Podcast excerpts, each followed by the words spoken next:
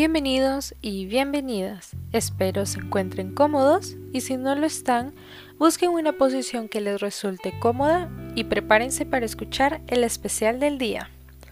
El programa de hoy es sobre la filosofía analítica y qué mejor para explicarla, su creador, Bertrand Russell, se encuentra con nosotros el día de hoy. Pero antes de pasar con nuestro invitado especial, me gustaría hablarles un poco sobre qué es esta corriente filosófica y, por qué no, algunos cuantos detalles de el creador Bertram.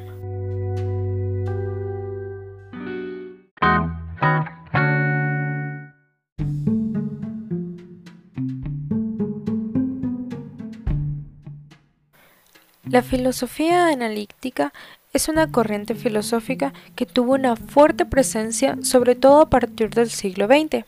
Empezó por cuestionarse acerca de temas varios que fueron bastante susceptibles de grandes críticas debido a las posiciones contrarias que ésta tomaba con respecto a ciertos temas que eran muy importantes durante esta época. Entre los temas que se analizaban desde los inicios de esta disciplina podemos encontrar casi por completo la filosofía del lenguaje, que es la que toma como base principal el estudio centrado en la lógica, la importancia de la ciencia, las teorías del conocimiento y muchos otros temas más. Pero la base de esta filosofía fue la lengua. El por qué se les explicaremos más adelante.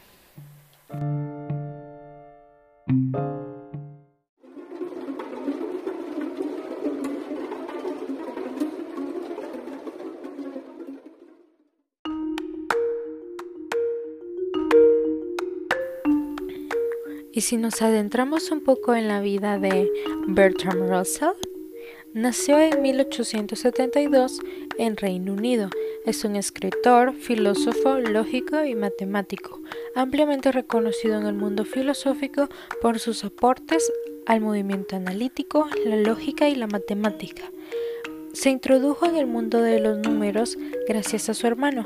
Luego de esto estudió matemática en el Trinity College de Cambridge hasta que se graduó en 1894.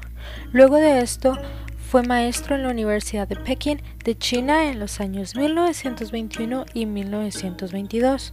Luego de esto fue maestro en diversas universidades de Estados Unidos hasta 1940 que se le prohibió enseñar en la Universidad de New York por sus ideales acerca de la religión y de la libertad sexual.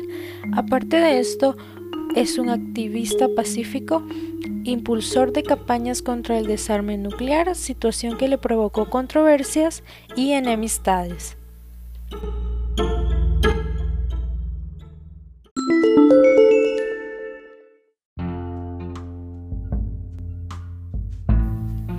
Además de todos los aportes que anteriormente mencioné, tiene muchas obras importantes, entre las cuales se puede mencionar Los problemas de la filosofía, escrita en 1912, y he aquí un pequeño fragmento.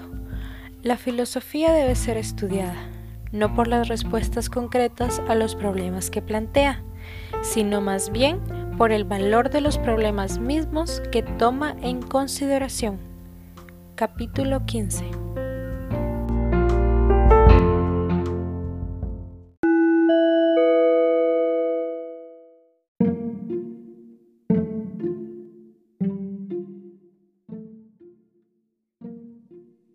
Buenos días. En el en vivo de hoy tenemos como acompañante a Bertrand Russell. Eh, bienvenido, Bertrand. El día de hoy me gustaría hacerte algunas preguntas. ¿Estás de acuerdo? Sí, estoy de acuerdo.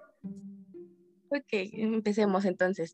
Eh, como primera pregunta, eh, me gustaría saber más a fondo sobre qué es la filosofía analítica. ¿Podrías explicarme un poco acerca de ella? Para mí la filosofía analítica es una corriente filosófica que se dedica al análisis del lenguaje.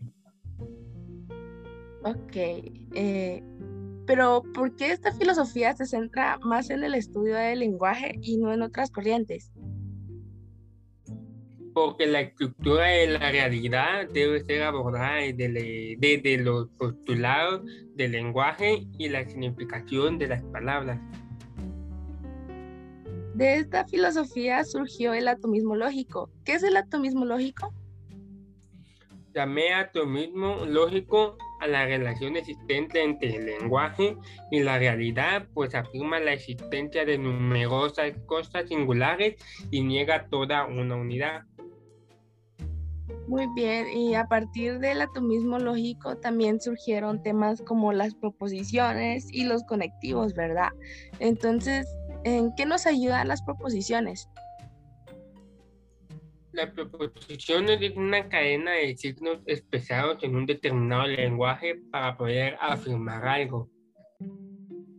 Oh, muy interesante los temas que has abordado, Bertrand. Eh, en, esta fue la entrevista del día de hoy. Espero les haya parecido algún tema muy importante y si desean tener otra vez a Russell con nosotros, espero estén escuchando y estén atentos.